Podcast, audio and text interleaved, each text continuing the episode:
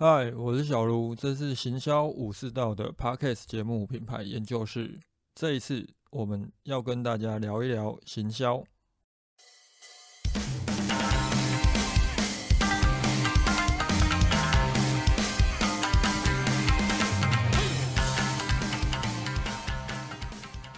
原本这一集想先跟大家聊一些关于接下来行销可能要注意的一些事情，特别是二零二三年需要关注的一些方向。不过这两个礼拜事情有点多，没有什么空余的时间去整理先前多多少少写下的一些东西。但是眼见着，呃，如果这个礼拜再不更新，可能也要要再开天窗了。所以就来跟大家聊一下，呃，我们在帮客户寻找产品的卖点，又或或者我们在课堂上，就是一些文案课程的时候，都会让学员来探查他们产品卖点的两个要素。第一个就是八大生命原理，第二个是九大后天性。刚好前一阵子也跟朋友讨论产品广告，刚好也提到了其中这八大生命原理，所以我们就来跟大家聊一下。究竟我们是怎么去利用这些东西来进行产品文案的撰写，或广告文案的撰写，又或者怎么去找到产品的卖点？八大生命原理这个东西，我第一次看到是在一本书，我买的是简体版，它就叫吸金广告，它后来有出繁体版的，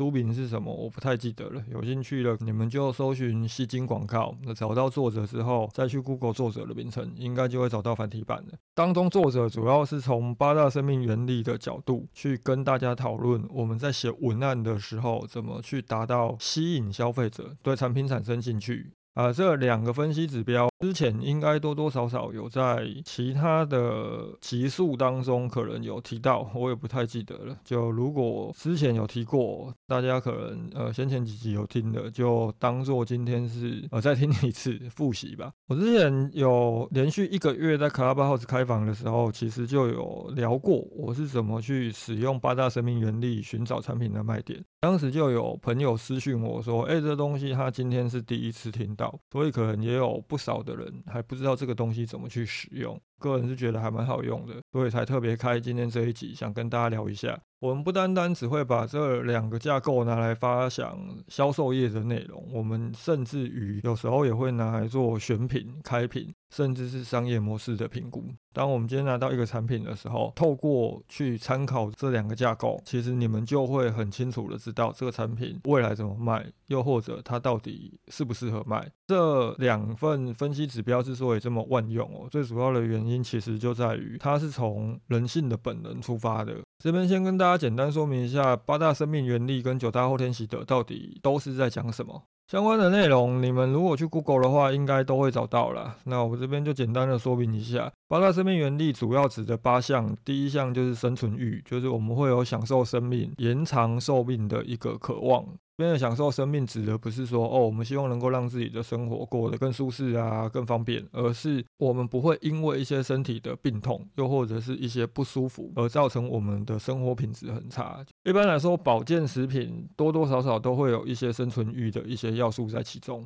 第二项则是食欲，食欲指的是我们都会有享受食物的渴望，甚至于我们会为了去吃某些看起来很好吃，又或者被称为是在地美食，又或者有获得一些指标的的一些餐厅，愿意花更多的钱，甚至于愿意到一个遥远的地方去享受这一个美食。这是八大生命原理的第二项。安全感指的就是我们会有免于恐惧、痛苦跟危险的一个渴望。接着就是性欲，性欲听起来很直接哦，因为八大生命原理是出自于心理学。实际上我们在讨论性欲的时候，从产品面来看，性欲指的其实是我们都会有寻求伴侣的一个渴望，所以能够让我们自己的形象看起来更好的这类产品，它就属于具备性欲的这个特性的产品。接着就是舒服。我们都会有追求舒适的生活条件的一个渴望，所以我们买了某个东西之后，能够让我们的生活变得更加的便利、更加的舒适。不管它是一张沙发，还是一个洗碗机啊，一个扫地机器人，它都属于满足舒服这一项原理的一项产品。接着就是成就感，我们都会有与人攀比，希望能够跟别人比较之后更加的高大上，那更加的突出的渴望。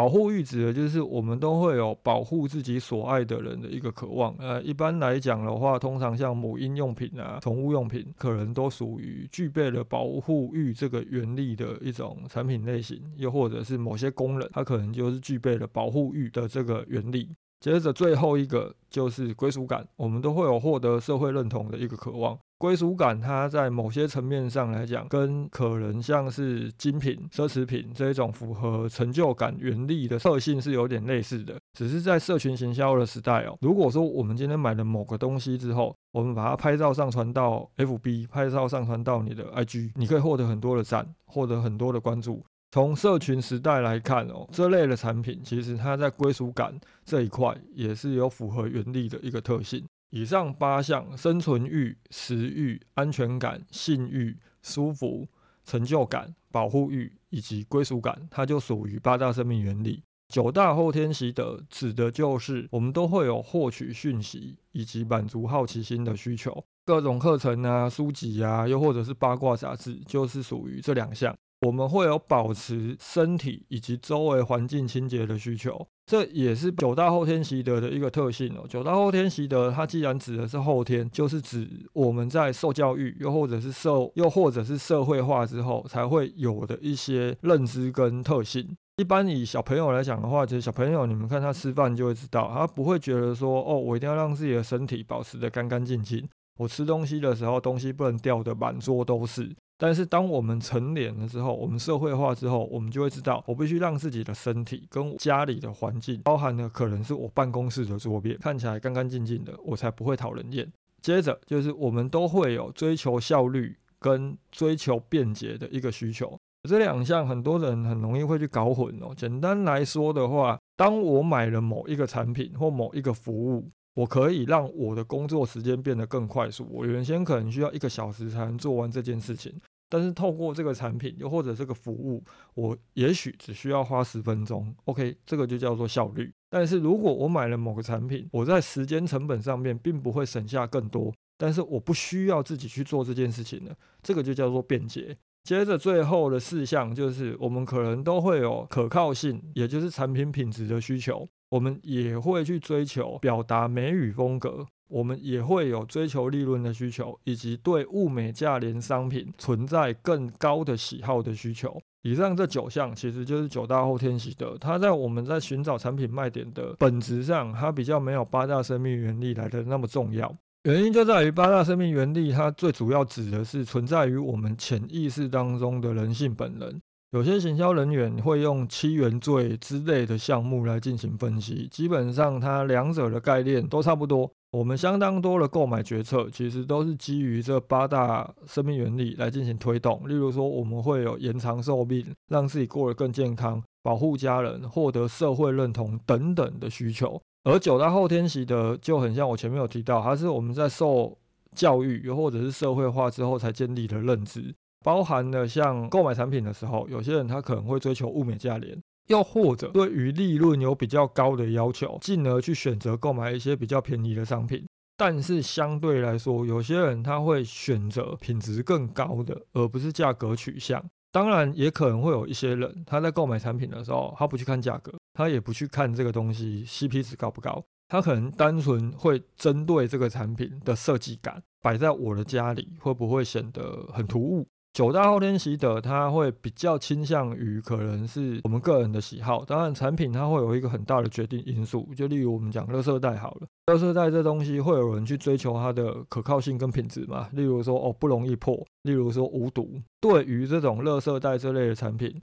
可能大多数的人他就会更倾向于去追求利润，他也不会去看它的 CP 值高不高，因为没有太大的一个必要性。究竟在我们在撰写文案呢，又或者是寻找产品卖点的时候，八大生命原理跟九大后天习的，我们怎么去使用它？通常我都会使用一个表格，这个表格的纵轴是商品的优势，就是可能你产品有五个卖点啊，六个卖点，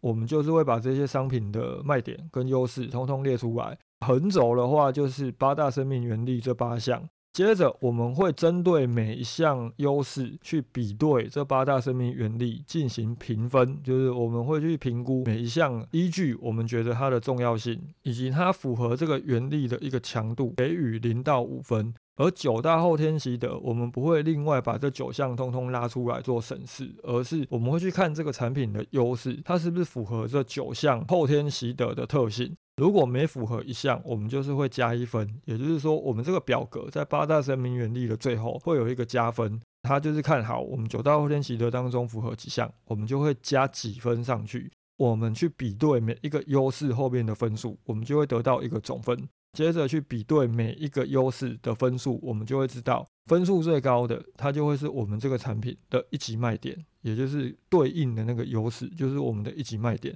另外，我们会再挑出分数次高的两个到三个作为产品的二级卖点。原则上这部分哦，就是它应该是不太难理解了。但是实际上，我们是在课堂上演练的时候，有遇到不少学员，可能都会有一些使用上的问题。所以接着我再跟大家补充几个注意事项。第一项哦，我们在评分的时候，我们主要比对的并不是产品，而是优势。就是当我们今天其实是要撰写销售业文案，我们可能想针对我们这些产品优势跟卖点进行排序，了解说哦，我的销售业可能先曝光哪一个优点，接着再曝光哪些优点，我可能就会针对优势进行排序。又或者好，当你今天你要撰写广告文案的，你可能想找出那个最强而有力的卖点。透过这种排序的方式，你也会比较容易找到你产品的一级卖点。所以，当我们今天要进行排序的时候，分数的评比，我们是要针对优势，而不是产品。举例来说，我先前曾经有遇到过一个学员，他贩售的产品是红曲甜米糕。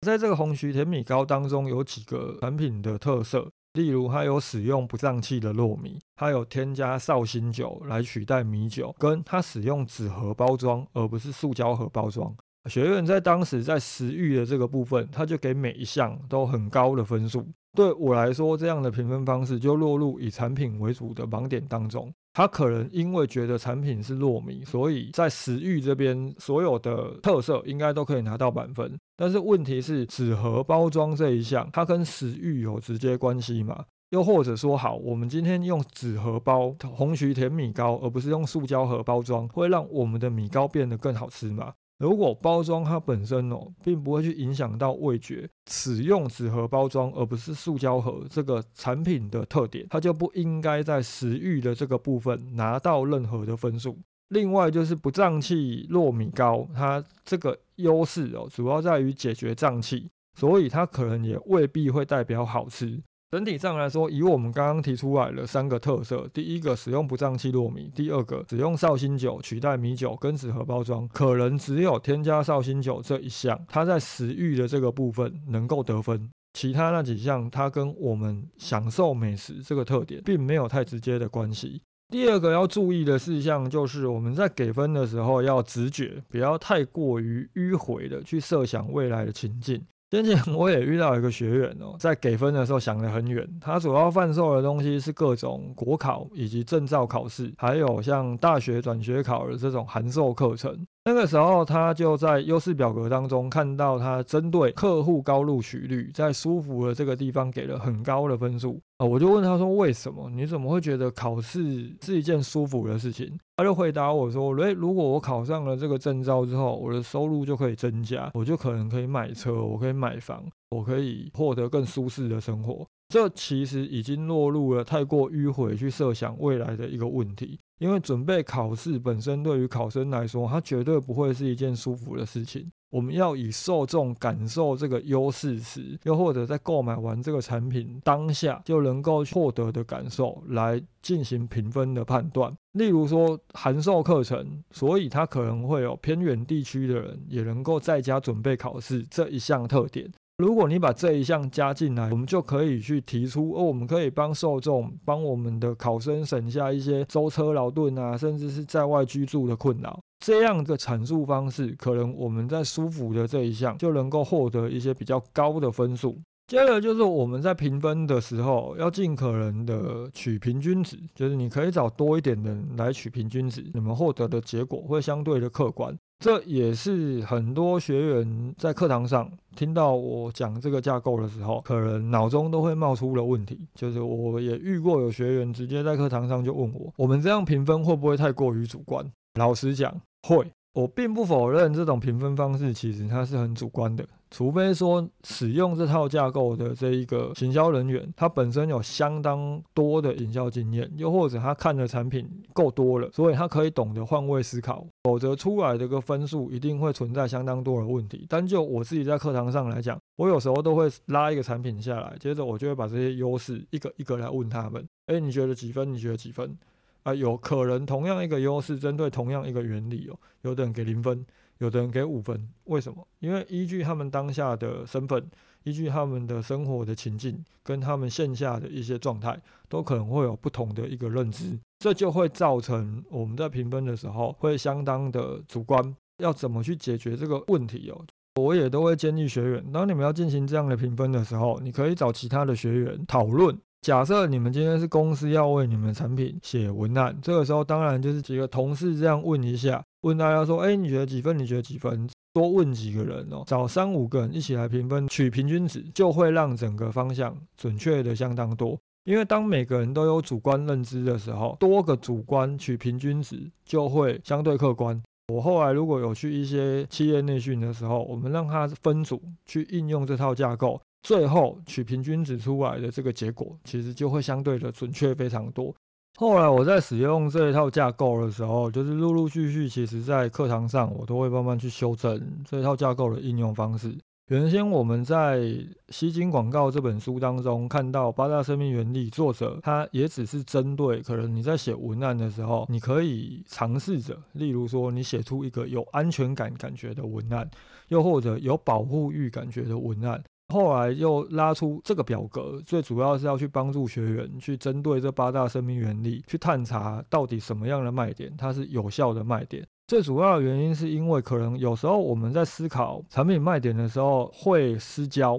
当你们今天真的想要去撰写产品的卖点文案的时候，可以尝试着利用这样的一个表格，就是把这些优势通通的导入八大生命原理进行思考。你们可能会更清楚的知道，从人性的角度来看，到底这些卖点哪一个才会是他们在意或者是重视的卖点。如果回到前面有提到吸金广告在使用这个八大生命原理撰写文案的方向，大家可能也都会有一个问题。我怎么知道这个产品究竟是要把它写的有安全感，还是我要把它写的让人觉得有成就感？你也可以去使用一种方式，这八大生命原理，你有哪几项取得的分数可能是特别高的？例如说，它可能生存欲特别高，它可能舒服特别高，它可能归属感特别高。这三项是特别突出的三个原理。我们就可以从这三个原理的角度去撰写我们的产品的广告文案，又或者我们在撰写的时候，可能标题下标的时候，可以更偏向于这三个原理去做撰写。对消费者来讲，可能购买的诱因也会再更加的强烈一点。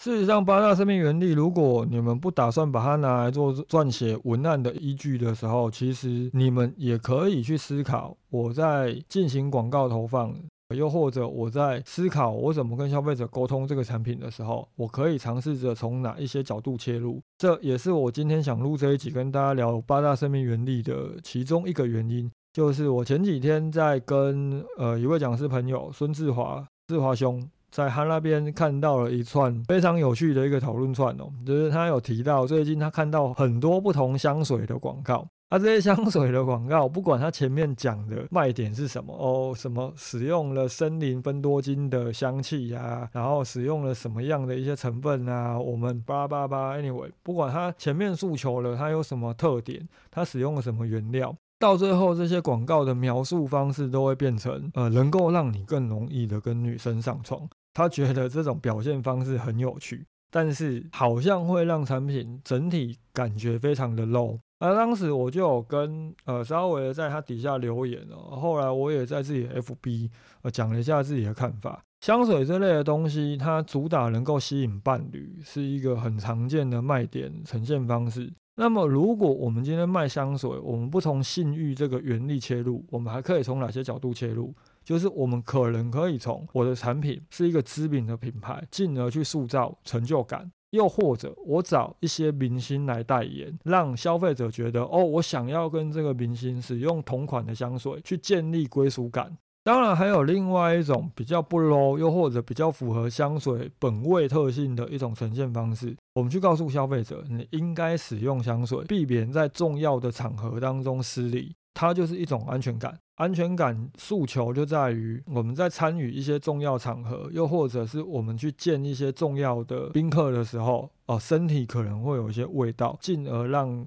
自己的形象不好，让别人对我们的第一印象不好。从这几个角度切入，通常是我们在撰写香水的广告文案，或者是我们在跟消费者沟通为什么你需要香水的时候，比较常会出现的方式。因为你也不可能从食欲嘛，你也不可能讲说哦，喷了我们家的香水之后变得更加健康，去从生存欲的角度切入，这些都是更加的不切实际的。但是问题来了，当我们尝试着从应该于重要的场合让自己的形象更好。又或者打造良好的第一印象，透过香水使用香水来增加自己的自信，这些角度去切入撰写香水的文案的时候，如果我们锁定的受众是男性而不是女性，其实大多数这些广告通常效果都会很差。原因是因为男生对于你的广告文案，对于你的商品销售文案无感。香水原则上它应该可以算是一种体香用品。香类似的品类其实就可能是香膏，又或者我们讲一些比较普通一点的商品，就是止汗类的产品，让我们身上的异味减少。以台湾这么热的气候来讲，照理来说，像止汗膏啊、像香膏这类东西，应该是要卖得很好。但实际上，从整体的市场情况来看，这类产品其实并不热卖。原因是因为多数的男性他并不这么在意自己的体臭问题，又或者他们根本不觉得这个东西是问题。所以，当你今天跟他诉求说：“哦，你应该要打造良好的第一印象，参加重要场合的时候，不要让异味让自己显得尴尬。”他们是很难会有感觉的，更不要讲透过香水增加自信这种。呃，更不实际的一种阐述方式啊。香水比起香膏，它的持久度其实又更低，它的 CP 值对很多男性来讲，可能相对会低上许多，造成了如果我们不从彰显魅力的角度切入的时候，会销售这个产品，它会相对困难很多。当然，很多卖香氛的人一定都会希望能够从表现品味的角度去切入，但是品味这个东西哦，它是需要入门跟培养的。所以，如何让更多的人开始使用香水，特别是针对男性消费者来讲，它就会是我们在撰写香水文案的时候呃很重要的一个切入方式。这也是为什么后来你们看到很多的香水广告。如果本身品牌已经够大，那就算了。多数可能都会从明星代言，又或者从你可以更加的吸引伴侣，哦，让你更加有魅力，让你去夜店的时候，哦，更吸引人。从这些角度切入，或许可能会让整个产品显得很 low，但是必须老实讲，它是销售这些产品最有效的沟通方式，因为它最符合人性的本能。是这八大生命原理当中有符合的，而且是在沟通上面能够减少更多行销成本的一种呈现方式。很多消费者在购买产品的时候，可能也都会从这些角度下去做思考，只是他们自己未必会去意识到。所以，当我们在写文案的时候，有把这些东西包装进去，相对来讲，消费者就有可能会因为我们去打中了他心中某一些很在意的原理，进而去购买这个产品。这就是我们今天想跟大家聊的一个，我们自己平常在协助客户找产品卖点，又或者在教学员写产品文案的时候，都会使用的一套架构跟文案系统。之后或下一集，我可能会再更进一步跟大家聊一聊。好，当你今天在找产品卖点的时候，又或者你准备要去销售商品的时候，可能在卖点的沟通跟探查上有什么需要特别注意的？融合我先前在呃某些集数当中都一直有强调的货架竞争这件事情来做讨论。那么针对今天我们讨论的这个方向哦，可能如果你们有一些不懂的地方，又或者想要进一步了解的，都欢迎留言私讯给我。今天就先讨论到这里，大家拜。